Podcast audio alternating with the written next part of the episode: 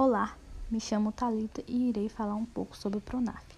O Pronaf é o Programa Nacional de Fortalecimento de Agricultura Familiar. Foi criado em 1955 pelo governo federal com o objetivo de prestar um atendimento diferenciado aos pequenos agricultores, tendo como intuito fortalecer as atividades desenvolvidas pelo pequeno agricultor.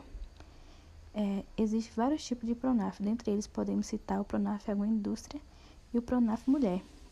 Os valores desses financiamentos variam de pessoa física para de até 12 mil reais, empreendimento familiar rural de até 210 mil reais, cooperativa singular de até 15 milhões.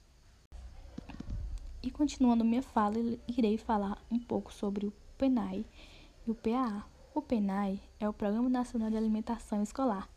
Ele foi implantado no Brasil oficialmente em 1955 e tem como objetivo contribuir para o crescimento e o desenvolvimento biopsicossocial, a aprendizagem, o rendimento escolar e a formação de práticas alimentares saudáveis dos alunos, por meio de ações de educação alimentar e nutricional e da oferta de refeições que cubram as suas necessidades nutricionais durante o período letivo.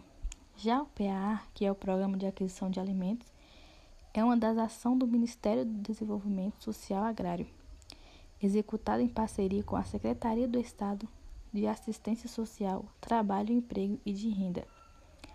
O PAA propicia a aquisição de alimentos de agricultores familiares a preços compatíveis aos praticantes